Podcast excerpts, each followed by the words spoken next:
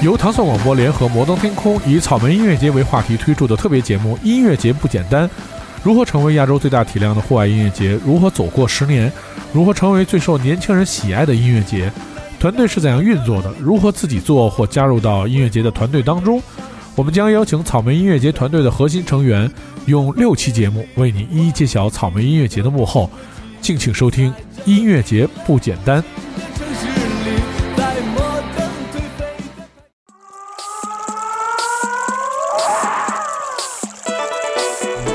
欢迎大家收听糖蒜广播，我是迪某。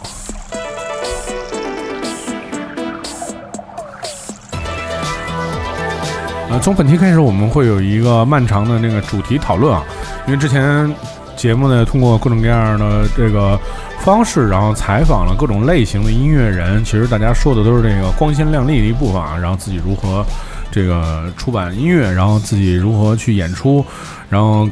如何去巡演，各种各样的这个有趣的这种经历。但其实，在整个的这个在艺人这个光辉的道路当中，其实还是有很多这个在行业内的。这个人的支持和行业内的一些基础的工作呀，大量的基础工作去做，所以我们这个我们就为此特别怎么说，策划了一个专题吧。我们就是那个近水楼台先得月，请到了这个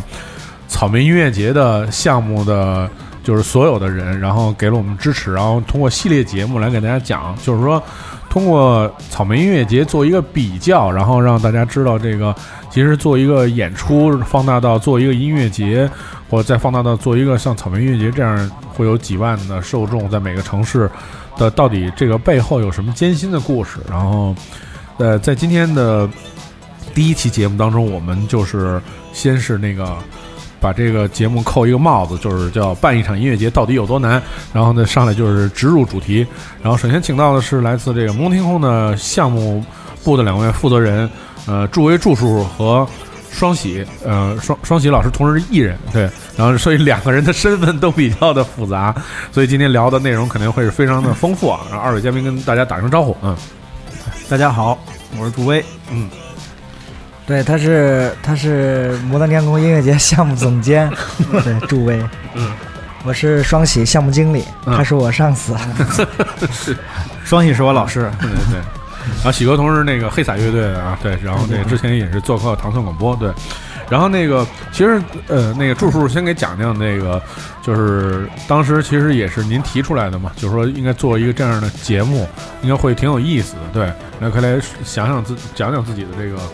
初衷吧，策划这个节目，嗯嗯，就是当时想的，因为很多问题嘛，也就是看有很多网友在不管是微博呀，还是那个朋友圈在留言，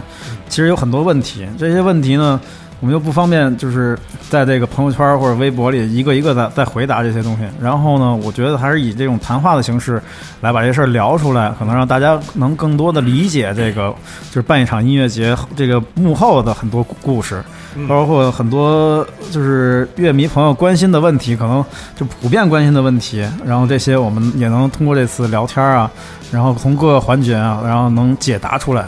嗯。呃，所以就是说，其实今天就是会从这个，就是从这个也是历届吧，和就是最就是一直的这个怎么说，大家这个疑惑和一些就热心的观众的这个投稿，然后选出的一些问题，然后我们就这些问题，可能今天有一个这个快问快答的形式。首先呢，第一个问题就是说，咱们这个每次这个呃草莓音一一公布，无论是这个微博还是公众号下面留言，其实我看也是最多的，就是说希望是在哪个城市举办。然后大家就是包括我上次看，就是好多音乐节完了的时候，大家热议的主题也是，哎，说这下次是什么时候，在哪个城市什么，大家都会是说这个城市的这个事情。所以说，就是说这个草莓音乐节最后落到哪个城市，到底是怎么定的呢？其实，呃，对，因因为我以前也也特别留意过这种这种一公布一个城市，比如说，呃，公布了某某个城市，下边会留言说，呃。我的城市为啥没有姓名，对吧？其实，呃，一个音乐节定一个城市，其实要它有很多维度去考量这个城市嘛。其实我们一开始，比如从从草莓音乐节第一届，比如从北京开始做，因为它北京它是它是它是独立文化的一个一个中心嘛。嗯所以说北北京这种城市，它必须得有，嗯，得有音乐节的项目。嗯然后，呃，但是我们你你比如说，我们也做过天津嗯，但是天津的票房就不好。嗯。然后我们也不会去石家庄这种城市，比如去去做草莓，去专门的去落一个草莓，嗯。因为它可能离这这种中心城市太近了。嗯。所以说，一个城市我们从选择，首先来讲，我们要看它，呃，乐迷积累的一个基数，嗯。然后到一定量，我们才会考虑在这个城市举办。嗯呃，第二呢是，我们会考量整个就是一一个城市是否有合适的场地，嗯嗯能够供草莓音乐节这种大型音乐节现场来举举办，嗯对吧？嗯然后再有就是，你说吧，嗯，其实我觉得刚刚双喜说的这个就是特别对。那个乐迷的一个基础是我们你选择这个城市的一个重要的参数，然后可能还有一些就是能在这个城市落地的，呃，就相当于有些会有一些赞助商的成分在里面，不管这个赞助商是政府对我们的一个支持，还是一个一个商业方面的一个特别大的一个合作，嗯。啊，这个也是我们定一个城市这个能不能做这个音乐节，能给大家带来这个音乐享受的一个非常重要的一个呃数据，一个一个就最重要的一个支持吧。条件嘛，对条件，对对对。哎，那到目前为止，是不是说，呃，其实中国的这个省会城市啊，基本上都有做过草莓？也不是，嗯其实呃，它这个这个方就是这个因素会很多嘛。嗯嗯你像我去他我去大连看场地就看过两次场地，但是我们大连草莓一次没有做过，嗯因为首先没有合适的场地，嗯。就是可供去做。嗯。第二，呃，没有商业的，就是很好的商业赞助能够进到这个城市。嗯。所以说我们因为举办一个草莓可能会花大量的钱，嗯。所以说我们肯定会考虑考虑一个收入的一个一个一个就是平衡，对对对，嗯。所以说它是有很多方面去，你像我们做一一年一二年我们俩做镇江的时候，是镇江政府去邀请，所以说像镇江那样的三线城市，就是当时来讲，就是三线城市吧，应该是，就是三线城市都能做草莓，是因为有有有政府跟资金的介入对对对对。嗯第二呢，就是可能有些城市从报批上会很困难，嗯就是从一些行政审审批上会很困难，嗯所以说我们也会，比如说在谈的过程当中可能会终止这个这个这个东西，可能没有拿到批文，嗯。可能这个城市也不会做，因为我们在公布了早鸟还有公布阵容之前，我们要完成所有的审批，嗯。所以说前面有大量的工作是需要去做的，不是说我们不想进到某一个城市，嗯。但是你像广广州、深圳这种，是我们可能从公司层面是是战略性的城市，可能我们会会优先去考虑这种城市。对，像成都、西安，它的摇滚乐迷的基数能够达到一定量的时候，我们肯定要去占领这种城市。嗯。就是因为，因为你要你要在中国做到，就是音音乐节 number one 的话，你必你必须，就是你要在这些战略城市你要有布局，嗯。然后我们再，呃，根据它的影响力再去扩散，嗯。扩散，然后这个就就是建立在有商业，有有有政府的支持或者有赞助商的支持，然后有比较好的场地的支持，嗯所以说才会才会在一个城市很完美的去落地嘛。对，嗯不能说为了做而做，这样的话可能就会就会就是从从很多层面可能都会有问题吧。嗯，对。而且我们刚才就是说到了，就是说像草莓其实是一个就是万人规模的比较大型的音乐节，对。但是那个这两年就是我听到的，除了有草莓音乐节以外，还有叫超超级草莓，嗯，然后今年还出了一个小草莓，就这个它的那个区别是什么？对，超级草莓呢，其实我们就想作为一个就草莓音乐节的一个标杆，然后作为一个旗舰性的那这种品类的音乐节，然后再做。然后呢，呃，当然它的投入会非常大。然后呢，这个我们必须要算好一个营收一个一个比重，要不然我们其实如果为了光做一个超级草莓会把公司赔个底儿掉的话，那其他的草莓我们也落不下了。啊，其他的这些城市呢，可能呃，普通的草莓呢，为什么要就是不做超级草莓呢？就是其实我们也在算这整个的营收。嗯，对，为什么我们做确实做超级草莓的投入量非常大，所以在不管是呃那个赞助上啊，还是票房上啊，我们要算很算得很清楚，才能把这个超级草莓落地。嗯啊，其他的可能就会觉得就是做普通草莓就可以了。然后每年的话，我们在艺人上有会有一些变化呀，啊，这样我们才能 确保我们整个的一个正常的一个运营。嗯嗯嗯，所以其实可以拥有这个超级草莓的城市，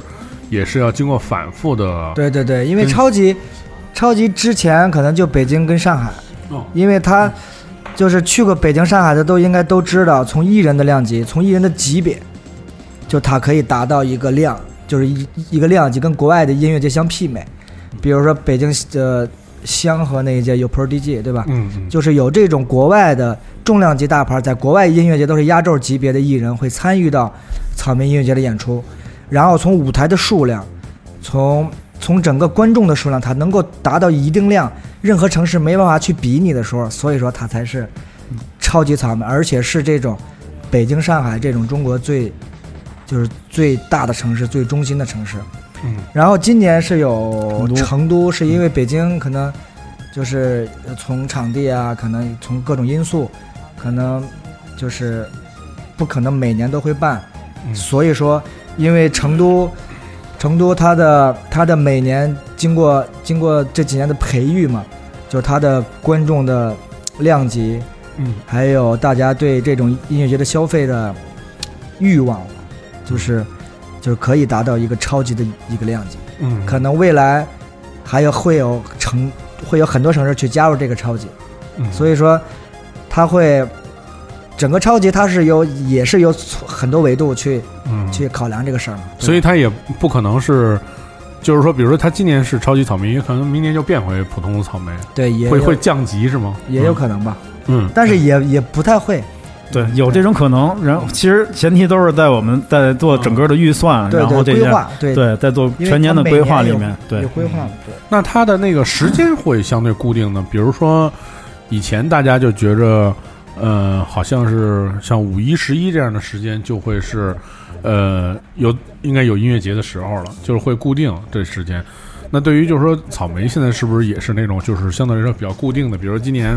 说，比如九月份在西安草莓音乐节，明年就还是九月份回来。反正我觉得像广深是肯定是这样的。广深就基本上是每年都知道十二月份的时候最后收官，就是像这个音乐，就是都固定是在广深的这个草莓嘛。对，其实这个也跟一部分天气因素有关系哦，啊。对，可能一个城市什么时候特别热，或者什么时候是雨季，然后这个可能这就是我们考量一个音乐节落地城市的一个重要的一个参考数据嗯啊。比如说特别热的时候，确实我们不能就是在做这种项目。比如说某一年的那个杭州草莓，确实我们遇到了一个大暑的天气。啊，那我们第二年就会调整策略，就把这个时间就换掉了，就不要在那个时间，不要在那个七月份再做了，可能就会会换到五月份、六月份，嗯就提前一些啊。嗯对，或者是就是为什么像你说提到的广深呢？是是最后全年的收官呢？这也是因为那个城市可能到那个季节就是对特别舒服，然后也适合做这种大型户外的项目啊。嗯可能再再往前呢，可能就会特别热啊，就会或者是雨季比较多，所以也我们也是就是从乐迷的体验来讲角度来讲嘛，我们也不希望就是做让大家。啊、还有还有艺人嘛，我们大、也不希望让大家都是让体验不好。嗯嗯其实那个，其实我们还是希望每每一站草莓可能时间都是固定的，嗯，当然可能会受很多，比如说刚才综合因素的对影响对综合因素影响嘛，因为你像基基本上北京、上海基本上都是固定的，对吧？嗯然后成都、西安基本上也也维持在那个那个，时间档的范围内。对对，嗯。因为呃，在中国可能适合做音乐节也就那几个月，五月到五月到十一月十一之间，对吧？但是你中间有两三个月会巨热，所以说还会把这两三个月稍微绕出去，对吧？所以说你真正适合做音乐节的天气可能也就那几个月，嗯，然后你只有五一、十一有有长假嘛，所以说基本上现在都是见缝插针，嗯，然后就是有一些是固定的嘛，对，嗯所以就是会在某呃一年的某些时段会疯狂忙，就是因为音乐节很密集嘛。其实现在是一年到头都在忙。嗯对，因为因为你整个整个你从公司层面有战略的嘛，嗯，比如说你全年做十几个场妹，你一年才十二个月，你要做十十几个草莓，十几个草莓你要短短的用几个月把它全干完，嗯所以说就就没有办法去去你你说去休息啊什么的，嗯。因为所以说你就会考虑，比如说把广深，把这种南方城市广深、海南就放到十一二月份，嗯。然后你前边去排一些一些北方城市，嗯嗯。所以说，你看，像就是接下来我们的问题就是说，你像这种如果特别密集的情况下安排这种演出，那肯定会有一些固定的就是基础设施啊，还有包括那种特别复杂的设备。因为我有印象中那个就是 Prodigy 来北京的那那那年，然后去后台看了一下，然后就后台有一个集装箱，然后那集装箱是打开的，那集好几装箱个集装箱。对，就其中有一个集装箱是打开的，那集装箱里面就挂了四件衣服，对，然后那那就是一，但是那那就是一集装箱嘛，就是其实就像类似这样的东西，因为你看，就是它会，虽对，虽然它是因为下雨的极端天气导致了上海没有演成，但是其实如果这么演的话，也是涉及到一个问题，就是这个设备，这四五件衣服要装在一个大铁箱子里面，第二天就要运到上海，这个过程其实还是很很复杂的，只是怎么来对，他做到这个在上海，啊？其实在上海是箱子到了，人没到。你这你这有点剧透了啊，就是其实我们做这个呢，就是像就是为什么这做这种事儿呢？就是因为因为我们希望把最好的演出效果，然后带给观众，而不是说就弄几件那个随便弄几件 T 恤，带一人一穿，然后这样凑合就好了。当然，我们希望从各种视觉上，包括声音上，然后他的舞台呈现上，然后那个那个灯光那种舞美效果啊，给所有的这些观众带来最好的一个演出，能能给你一个最难忘的演出。当然，我当时在上海确实没有看到这个演出，也挺遗憾的啊。但是一直是特别期盼的这个，所以就是从这个问题来讲，其实就是我们就是希希望能做的更专业一点，然后把这个所有的东西能给带给大家最好的，他能演到的效果最好的这样。包括我们的超低也是设置了四十八个超低，可能当时音乐节。就没有没有音乐节能干到这个事儿，然后呢，我们也其实为了这个超低，我们也当然要做了好多功夫，就是说那个可能那个前排的观众可能那个噪音比较大，希望大家那个保护好自己耳朵，不要那一直可能站在那个趴在前面那儿那儿那儿看，可能稍微往后错一点，可能会效果更好。对，但是这个但是最后可能就是遗憾的没有演成，但是这个东西确实。经过这个事儿来来讲，我们就是我们会不断的把这个这种专业的东西，舞美，包括我们之后的这些制作，都会带给大家。嗯，但这个确实也是一个挺，就是需要特别缜密的安排。就对就是说，呃，我觉得很多没有经验的那种音乐节体验不好的，就是说我肯定是都有这样的计划安排，但是就是具体实施上会有很多问题。因为你看，比如像那个情况，就是说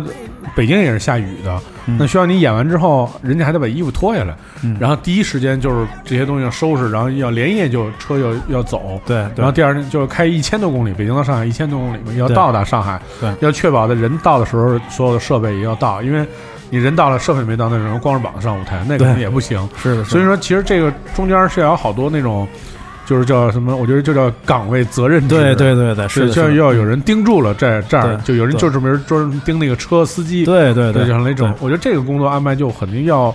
要有那种强迫症的人才能去完成这样的工作。对，其实这个就是当然考虑到很多细节，我就说那个说一个小事儿吧。就当时我们考虑运运送他这些最重要的设备的时候，怎么到到上海，然后到了上海之后，就是就是从北京运过来，是一个大车大卡车过来呢，还是分成那个两三个小小车来过来？为什么要这么考虑呢？其实就是因为有很多城市，它的那个市区在白天它是不能让那个啊，不能让大车进进对进那个就是进，比如说上海的什么外环啊以内的啊，所以可能就要分成小的货车，所以到小又就是我们会考虑到这么这么细节的东西，就是要运成小的货车才能进上海的，才能进我们进到我们场地。其实当时确实就像刚才双喜说的，我们的设备其实都已经到了，但是可能因为就是因为人是坐飞机过来的嘛，人坐飞机，当时那个因为天气的问题，飞机可能飞不了嗯，但确实这也也没办法。嗯这这航空公司它是就是我们就是无法能把控的，所以就是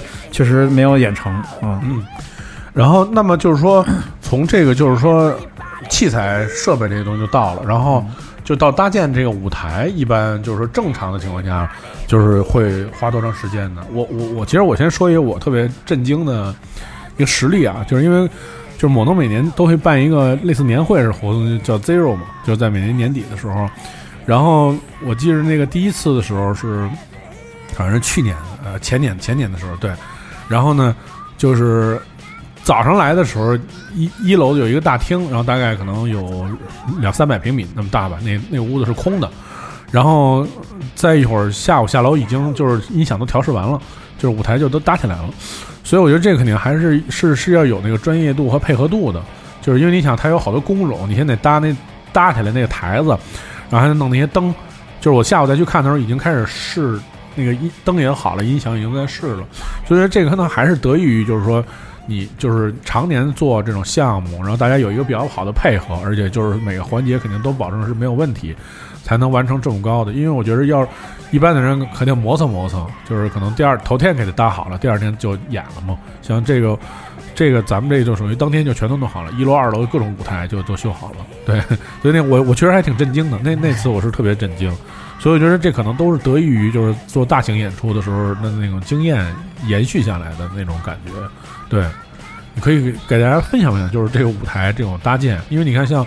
我觉得一个音乐节最少可能也有三个舞台吧，而且超级草莓就是说除了人多以外，就是舞台多。对吧？就这是各种各样大小舞台，什么 Young Blood 什么的，那个 MBSK，对对对对对，九个这样，嗯，对，这双喜老师是比较专业一点，双喜老师来讲，因为它是一个系统嘛，对吧？就因为因为你做的多了以后，就是你要有有有舞台图，这是最最基本的，你不能说我。我拿嘴说去，你这样这样去搭。其实我我们前期会有，会有会有制作部，还有还有舞美设计的小组会会把这个东西全部前期会做的很缜密。嗯，就包括包括呃用多少架子，灯光图，所有的东西它都会有一个细，就有一个很很很完善的一个方案。嗯方案给到搭建方。然后搭建方去完成这个事儿，嗯，这个事儿我们也会有，有什么时候进场，然后大概搭建周期你都完成什么项目，什么时候交台都会有一个很很完整的一个一个一个一个进度表，一对对一个倒推的一个东西，嗯，所以说一个舞台就是基本上三个舞台我们基本上都是在一周左右，嗯，对，嗯，像超级草莓最起码得半个月。嗯，对，当然你要考虑就是天气的这种因素，对对对。其实我我们，我记得我们在很多年以前，我们在干哪？就是干苏州的时候，就看天气预报，就演出前一周会有雨，好，那我们就提提前半个月就把它搭起来，因为怕下雨会影响这个节目。对对对，所以说，呃，其实观众你你。你很很开心的，在演出当天，呃，检完票，兴奋的跑到舞台前面，看到哇，那么大一个舞台，是吧？那么好的效果，嗯，其实，其实，在前一周或者前十天，会有很多人去参与到这个战斗当中，对，嗯，所以这些确实还是一个特别复杂的过程，对对，而且特别像超级舞台，呃，超级草莓，除了就是舞台多以外，好像我觉得那个主舞台的那个。体积也比普通的那个舞台要大，特别特别多。对，因为就是这样，你就会你就会有倒到倒到前面再说 Prodigy 那个事儿。嗯，就是超级，它会有很多超级大牌。嗯，超级大牌会带很多东西。嗯，就是他们可能会带自己的灯光设备，会带自己的音音响设备，就所有的东西，他们有一大部分是自己带的，而且他们要有独立的调音系统，独立的灯光系统。所以说，从舞台它要延展开，要摆他的设备嗯。第二呢，就是你要体现超级，可能那个舞台就要就要大一点。嗯。就是你相比之下投入可能会更高嘛。嗯。所以说，嗯，就是就是超级超级，我觉得干完超级草莓，中国的所有音乐节你都可以干。嗯。对，因为。超级那个事儿，就是太恐怖了。平平 呃别的音乐节能扒一层，皮超级能推两层皮。嗯，哎，除了 Prodigy 以外，你们有没有遇到过什么，就是对这种舞台要求特别高，然后高到你们就是特别挠头的乐队？也不能上上黑名单吧，只能说就是对方的职业。其实嗯，其实每一个要要求高的乐队，你都会挠头，嗯但是你挠头没有用，你你明白吗？嗯你必须要去满足他，就是就是他提出所有的要求，你必须全部满足，因为你不满足他就不来。啊所以说，你像那是去年去年北京的是哪个乐队？因为这种你北京、上海超级草莓同期的话，你肯定会牵扯艺人对，就是就是背靠背演的。嗯嗯。就他前面演完，第二天要到北京来演，他要拉设备、灯光、光柱啊什么的，嗯，一一堆东西，那个叫啥？乐队？哎。那个什么？叫啥？就是第二天压轴那个。什么 Jet 吧。对对对对，，Out Jet，哦对对对，Out G 啊，哦，他这嗯。他要他舞台上那个小光柱全是带过来的，哦。就是他要前一天晚上在上海装车，半夜反正开的好像还挺快的，凌晨到，凌晨到就要把它就要上舞台上要把它全部立起来，要试一遍，试一遍标记好每一个位置，再把它拆了，因为你别的乐队还在演呀。对呀，所以说它是一个一个就需要大量的人的去去配合，所以说你你挠头是没有用的，你你你还是要要配合他完成这个项目。嗯嗯。我们刚才说到了这个，就是事无巨细准备啊。其实那个，我我曾经在后台也有一次，就是我我只是坐在那看热闹嘛，然后就是乐队就是说要准备，除了在舞台上演出的东西，后台要准备那些清单啊，喝什么东西啊，然后那天说要了一个东西，谁也找不到，你们可能想不到是什么东西。什么东西？红酒的瓶儿的起子，就是所有的东西都准备了，就这东西没有。然后乐队疯了，就是那个狂找，然后就是所有那个一一桶的志愿者，所有人都在找。所以我觉得这真的是一个就是挺可怕的工作，就是你要真的要特别细心的准备所有的东西，保证就是艺艺人能够特别开心、特别顺利的，或者说其实经过这么这么多年，可能就是因为这么多场的磨练嘛，嗯。就是因为现在就是就是公司有自己的制作部嘛，嗯嗯。所以他们就是包括切换场，他们会非非常快，嗯。而且会从前边儿会预演，就是比如说很复杂的东西，他们会预演嘛。哦。就是你包括以前冠希他他自己要竖一个大投影，嗯那个投影那怎么样立立起来？说好，那就立个投影放在舞台上，那别的乐队咋演呀？嗯所以说，他必须得半成品拼装的。嗯你怎么样能够在四十分钟把这个东西吊起来？所以说，经过不断的磨合，大家不断的，就是这种经过场次的磨练，所以说才才会有这种这种无缝的这种对接。对嗯嗯，我们刚才说的是舞台台上啊，那么就是说现在说这个舞台的这个台下面，就是有也呃，大家通常就是会看到有那种大的那种铁栏杆，那东西是有一个职业的名词叫铁马，就是就是他为什么要用这个铁马设置这样的分区呢？对，对，这个其实也不是草莓独有的，这也是国际上所有的音乐节，然后都会有这个，嗯。这个因为它叫防爆铁马嘛，嗯，然后这应该也是一个演出，其实是演出或者是大型活动专门必须有的一个这种东西，可能就是因为是人员密集的情况下，可能它会会更安全的给那个给观观众带来安全，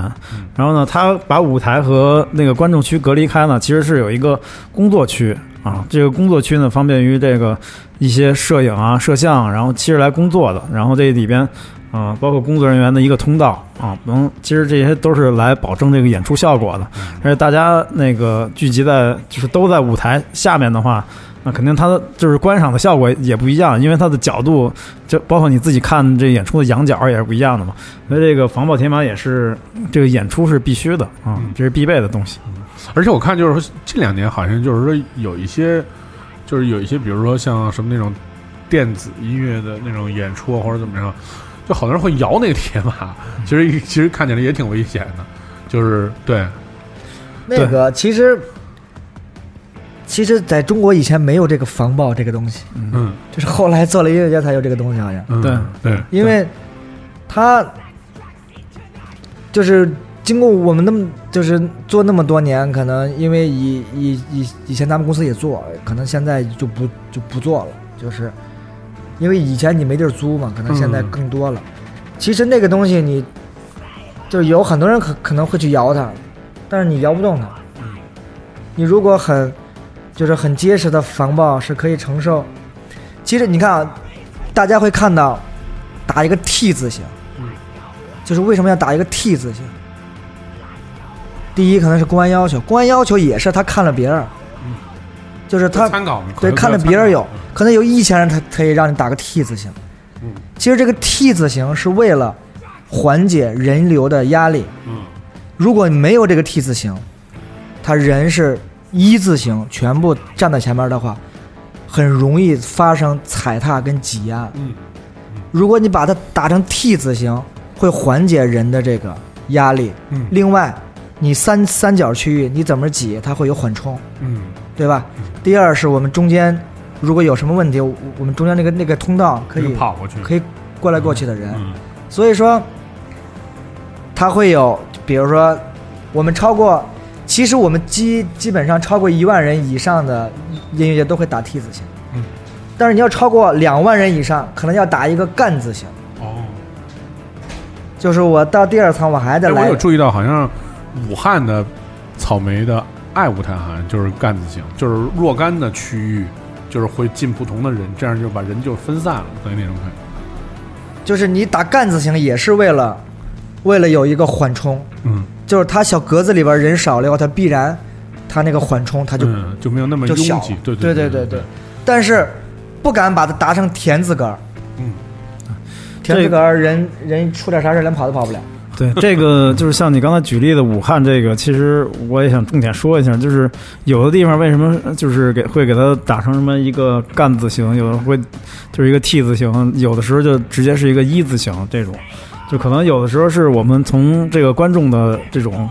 呃总的容量来看，然后这个来决定就是我们做这个项目，然后是要把它的铁马做成什么样的，是干字还是一字还是 T 字，是这样。然后有有的时候呢，确实是那个现场的这些呃公安啊什么的这些呃对我们的要求啊，因为他可能觉得这个这个时候他觉得这为什么要把这个人数控制在啊这个场这个总的容量的二分之一，这样就很安全了。然后有时候这也是大家跟我们抱怨的一个特别很大的问题，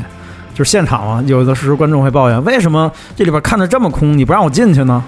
对，这确实是跟那个就是一个公安的现场的管控有关系。有的时候呢，可能作为我们主办方来讲，确实能希望是给乐迷一个最好的体验，就是你能到前排能看到你最喜欢的艺人啊。但是有的时候是是确实因为有那个。嗯、会考虑到一些限流的措施啊，因为这个限流并不是说中国特色的这个东西，其实国外很多音乐节也都是有限流的，包括我也去过一些国外大型音乐节，都是有这个限流的这个措措施来给，所以我们嗯，就是也希望大家能更多的理解吧这些事儿啊、嗯，我们也是希望能跟政府的多做沟通，然后把这些能让大家尽可能能满足大家能到前排看演出这个嗯对这个这个愿望。嗯。其实啊，我觉得是这样，就是说，因为因为我前两天我收拾那个过去拍照的那个记录嘛，然后我就发现那个就是二零零七年的时候，草呃摩登天空第一届摩登天空音乐节的第一届，我就去参观了。然后当时那主舞台还是没有字形，对，然后就是很松散的状态，然后好多人甚至坐在地上可以看演出。嗯，我觉得这个字形的变化只能说明的是音乐节的壮大，对吧？字形越复杂，就是音乐节其实就越大。对，这样的其实就是对于我觉得对于乐迷来讲是一个，对吧？你说你如果你去一看没有字形，这肯定是一个乡村的音乐节，乡村级别的、乡镇级别的小音乐节。那那如果你看字这很复杂的设置，那肯定证明这个就是音乐节从阵容角度来讲，就是其实是是很庞大的，要不然不会设置这么多这个安保这种措施，对对对，让大家去去看。对，嗯。然后另外一个就是说，除了这铁马，一般这我们看到这铁马里面，其实会通常站站的人都是这个这个咱们这个现场这个安保哈，嗯，这个安保都特别凶，这个是培就是培训的一个必要的一个步骤吗？还是怎么着？希望就是用这种特别凶的那种态度，让大家觉得哎，这个有震慑力，让我别太出圈，玩的太出圈，别玩的太过火，会出现什么安全的隐患，还是是怎么样的？嗯，保安这个其实他特别凶的，这个我确实，呃，就是我们跟安保公司做对接的时候，也是希望他能缓和的跟关嗯公嗯。来沟通的，并嗯。并不是说他一定说必须要凶巴巴的来给大家一个震慑力，但是呢，可能这个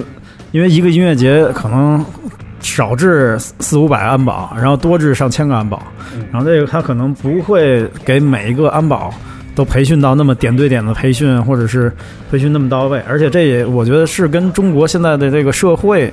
可能有很大的一个关系，就是人与人之间的这个就是是不是太太冷漠，然后还是还是怎么样这样的。然后我觉得安保这个方面确实我们还是需要加强和安保公司的沟通的，嗯，确实能给。乐迷带来一个很大的体验，我觉得安那个乐迷可能觉得这个音乐节安保都凶巴巴的，为什么有的时候安保还啊他还打我还动手？为什么会这样？确实，我们作为一个主办方来说，并不是说希望那个安保能跟大家都是那种命令或者是指令性的这种，还是希望大家能跟，因为我去过一些国外的音乐节目，也都是大就是跟大家这种良好的建立一个沟通，嗯，嗯我觉得是。我我们当然是作为主办方，希望能安保能态那种态度比较缓和的，能跟大家沟通的。嗯但是安保公司有时候执执行确实不是那么到位。嗯，嗯但我觉得其实就是说，从草莓那个音乐节的那个体验来讲，整体来讲，就是没有那么，就是会，就是安保会给人那么大的压力和那种感觉，我觉得没有其实。他这个凶巴巴啊，嗯这个我觉得这个这个不太客观，嗯对吧？嗯就是其实每个人他也不是凶巴巴，因为他每个人性格不一样。就保安啊，保安可能每个人性格也不一样，每个人脾气也不一样。嗯就可能有些人他会非常好，有些人他会可能他觉得他他很正义，他他他穿上这身衣服，他要维持这个秩序，嗯可能会凶一点。嗯就是就是我觉得不能一概而论，草莓音乐节所有的保安都是凶巴巴。对对对，也也有很多就很那什么。第二，有些歌迷也是很很愤怒的，嗯，就他可能会有在音乐节上寻求那种发泄。嗯对有过激的行为，嗯比如说，因为比如说你跳水，或者是你摇旗、放冷烟火，它属于危险行为，嗯，对吧？一旦出了问题，整个音乐节可能都会导致停掉，嗯对吧？所以说这个时候保安会制止你。如果制止你，你再呛呛两句，他觉得他有职责去去管你，嗯所以说他才会凶，然后让别人看到就会觉得是凶巴巴。嗯其实是大家如果营造一个很良好的一个一个一个观看音乐节的一个一个一个秩序，嗯大家都会和谐相处，嗯对吧？也不会出现什么有保安打人呀、保安骂人呀、保安怎么怎么样。其实他都是可能就是他会是是一个大家大家都是相相互的嘛，你不能一概而论说保安他就是凶，保安就是不行，对吧？嗯，就是他还是还是就是双刃剑，对所以其实讲人叫文明看演出，理性面对音乐节。对对对对吧？嗯，然后呢，除除此之外呢，我看到还有这关于现场的那个提出一个比较多的这个问题，就是这个音乐节现场能不能摆摊儿？对，然后呢，这因为我因为我对还是说那个零零零七年的那个，其实我觉得就是摩登好像从就那届开始，因为那届我也摆摊儿了，但是是有一个摆摊儿的区域的，就从零七年开始，就是在第一届摩登音乐摩登天空音乐节的设置里面就有专门的一个区域，就是可以，我记得我好像是报名的，就是报名完了之后，就是有一个专门一个区域，有有有好多个那个档口，你可以在那儿，就是就是选一个地方，你就自己摆上就就可以弄。就是这个是，就是我觉得最开始其实就是有这么一个规划的，是吧？但是你说随便自己摆摊，那肯定是是不太行的，还是是怎么样？嗯对，摆摊这个东西呢，其实这个，嗯、其实我们之前确实在摩登天空音乐节，或者或者最早摩登天空做音乐节的时候嗯，都是可以的。但是现在呢，可能一个是从场地的这种自身的那种，因为我们随着音乐节的规模越来越大，然后可能场地的空间，啊，并不是那么能满足这整个整个音乐节的这个一个这个增量吧。然后包括那个观众的人数的一个增量，啊，有的时候确实场地都会比较挤，所以它没有一个摆摊儿的空间。但是有的时候确实我们对这一些东西不是，比如说你带有一些自身文化性的东西，啊、并不是那么特别的禁止的嗯啊。你有的时候我们还是就是相当于默认吧，还是让允许你可以摆。但是其实有随随着近两年的话，有一些东西我们觉得还是不能让它摆的，就是比如说一些盗版的产品，盗版的这些，比如说我有一个陈冠希的一个围巾，上面就写着陈冠希什么这种这个三个字，然后什么的，然后要卖，但是这一就是明显的就是一个不是艺经过艺人授权的一个东西啊啊，包括可能大家喜欢那种那种方巾或者红领巾啊什么的这些，明显带有一个就是侵权的东西，我们肯定是要禁止的啊。然后再有一些可能是危险品，比如说那种烟啊、打火机啊、酒啊这种玻璃瓶的东西，然后我们还是就是强制性的不可以让它摆的啊。比如还有一些这种就是相当于一种投机的行为，比如说，哎，我现场可能这个下雨了，我要卖一些雨衣，卖一些鞋套。嗯但是我觉得这些，因为我们自身的作为音乐节主办方来说，是提供给大家那个免费的雨衣领取的啊，而且随着我们近几年的这个，这一直在对雨衣、观众雨衣进行升级啊，这也相当于提供给大家的一个品质比较好的一个东西。但是有些观众可能会不知道这个东西，然后会可能就会去那儿买，但是我们是不希望有这种行为来产生的，所以我们对这种东西是一个比较禁止的态度的啊。嗯其他的，我觉得只要不涉及到这三点嘛，应该我们还是呃相当于默许吧。嗯嗯嗯所以其实像这些，就是说这些细节吧，我觉得在那个就是以前我们都会有那个实体的印刷的手册然后在上面有刊登，现在就是为了环保嘛，也我们也是想要环保，就变成这种电子手册。就是我也觉得希望大家去看一下，就是能仔细去看看这手册，不是说那手册上只有广告商的那个 对对对，是的，是的，广告，其实更多的是一些就是这种小贴，因为，呃，就免费雨衣这事儿我也不知道，嗯，对我也是第一次听，因为我嗯赶上过有几次，就是我记得是去年的上海吧，嗯，嗯超级草莓，就是有几阵阵雨，好像是，嗯然后确实就是有人就是忽然会在那个雨里面卖雨衣啊什么这嗯这种情况嗯发生的，对。嗯但其实我觉得大家大家如果去看那个。就手册其实是是有准备好，对，而且就现场设施，我觉得就是很很完善。比如你看，还有那种临时的什么，如果你身体状况不好，也有什么这样，其实就是都提供了相关的这种，，对对对。就是能想到的服务吧。我觉得基本上，嗯对，可能这个也跟我们自身的一个呃宣传，包括现场设置的这种发放点有关系。可能我们自就首先宣传可能没有做到特别的让大家醒目、一目了然啊，这也是我们自己要检讨的问题。然后第二个也是，就是相当于发放点是不是很多？一可能有人觉得排队太长了，我就只能我我不想再排队了，我可能排队要排四十分钟我才能领到这雨衣，我去买一件赶紧穿上，要因为现在一直是在下着雨呢，我赶赶紧买一件穿上。这确实也跟我们发放点的这个数设置有关系，这也是需要我们主办方自己好好想一下。嗯这个除了买东西以外，其实最我觉得在现场主要的一个特别大的一个点啊，而且能维持人待在这儿好多小时的时间点，这个点就是就是餐饮那个部分，就是也有一些人会说说觉得那个就是餐饮会比较贵，而且就是关于这些餐饮的这些甄选啊，就是说是是我们是是大概是是整个餐饮这部分是怎么来弄的？对，嗯，对，提那个餐饮呢，其实我们最近一直在开会，然后想再提升这个品质，包括我们最近也在和那个大悦城合作，然后来提升整个的这个摩天宫这个餐饮的一个品质。嗯，包括就像一一八年的时候啊，在北京草莓的时候，我看有很多那个人留言，在那个微博上留言，就说啊，这已经是我在音乐节上吃过最好的这个一条餐饮街了。啊，就是这就是我们看到的一些观众反馈，所以我们就是提升了和大悦城的一个合作，可能就是一九年的话，我们就会有好几站都有大悦城参与啊，包括二零年呢，可能会不会我们有就是所有的场次都有大悦城参与，这也也是在洽谈之中的啊，包括我们所有的这个餐饮的一个品质啊，包括具体的价格呢，我觉得价格方面，嗯、虽然说是稍微有点贵，但是我觉得也不是那么大家难以接受的。这个东西，如果你看你和什么比了，如果你要真的是和那种，呃，比较相对低廉的这种那种庙会啊什么的，可能嗯我觉得庙会都跟应该跟这个差不多吧。如果要跟什么迪士尼啊比，我觉得还是稍微的那个价格还是相对于亲民的。嗯，嗯，那这些就是餐饮的这些，它每年也会有不同的变化，是吧？因为你看，比如说，呃，就是日本的那个富士音乐节嘛，然后，呃，我觉着我印象当中，他的那个摊位和卖的品类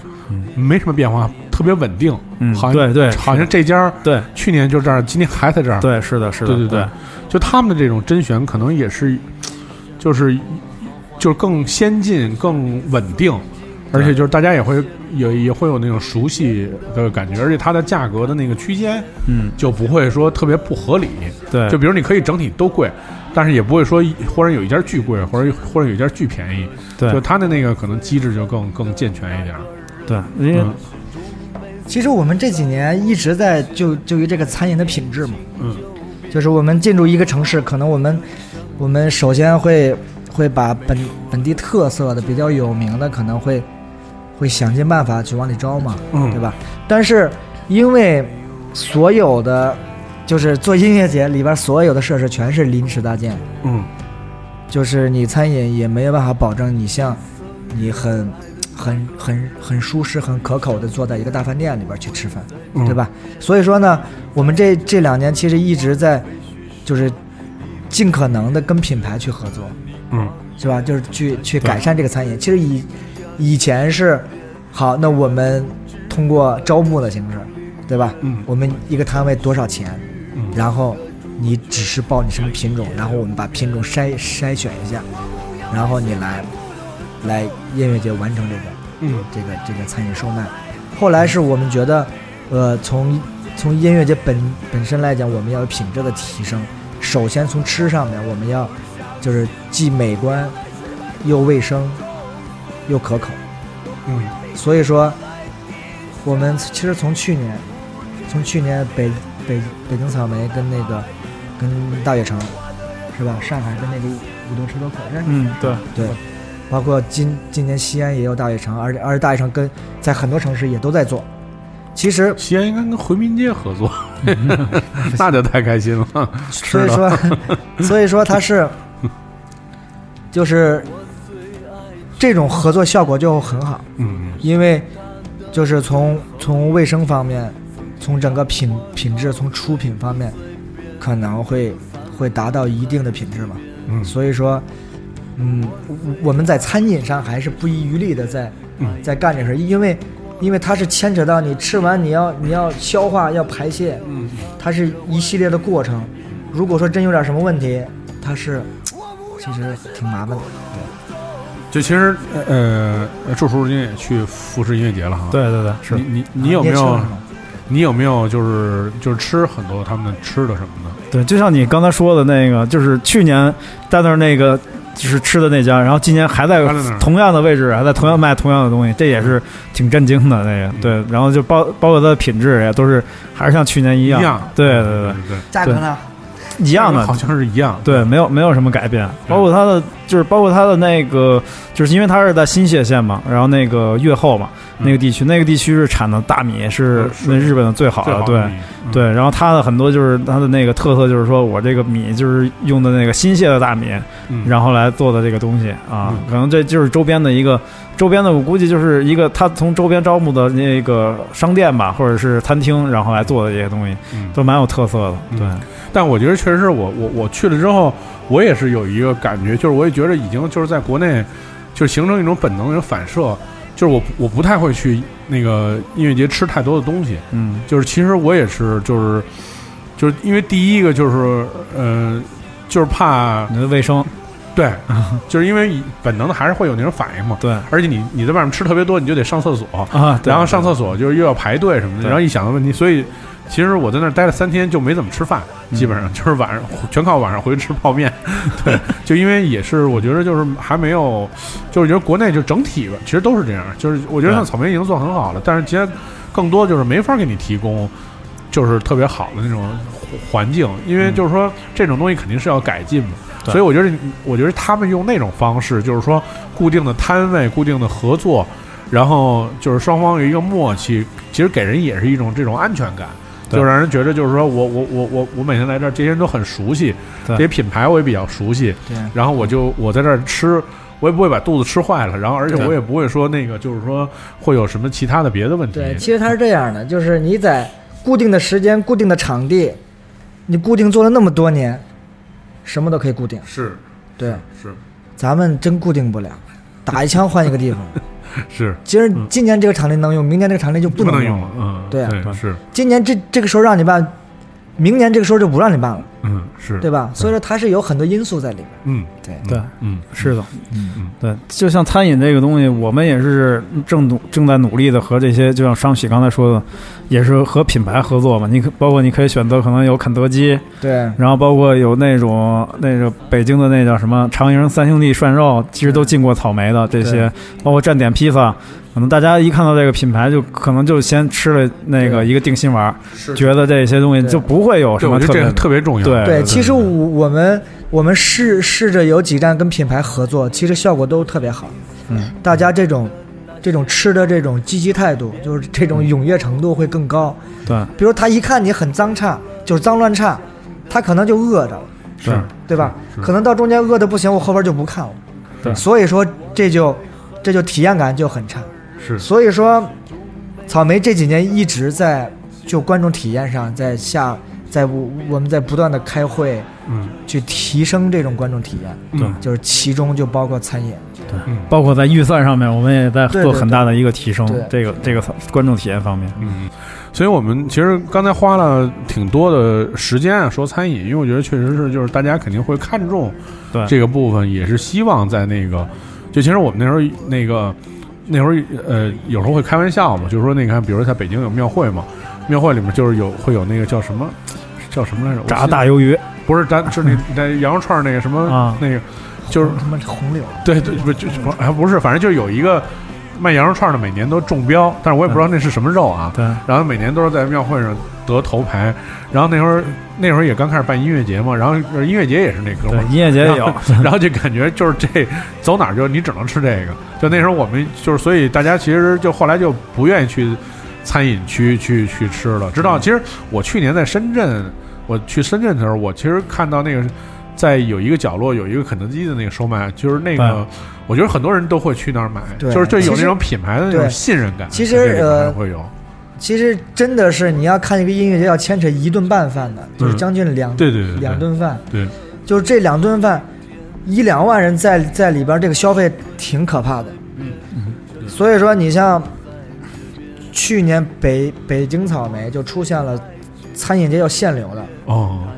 就是餐饮界已经挤爆了，嗯。就到到到下午就都卖没了。嗯。所以说这就是就是你你有品牌，大家都会很放心的去买、嗯。去吃。嗯。所以说所以说在这方面，我们都其实其实因为确实是大家在里边要待上将近一天的时间。嗯，对，嗯，对，我们今天这期节目呢，呃，到这儿基本上就结束了，然后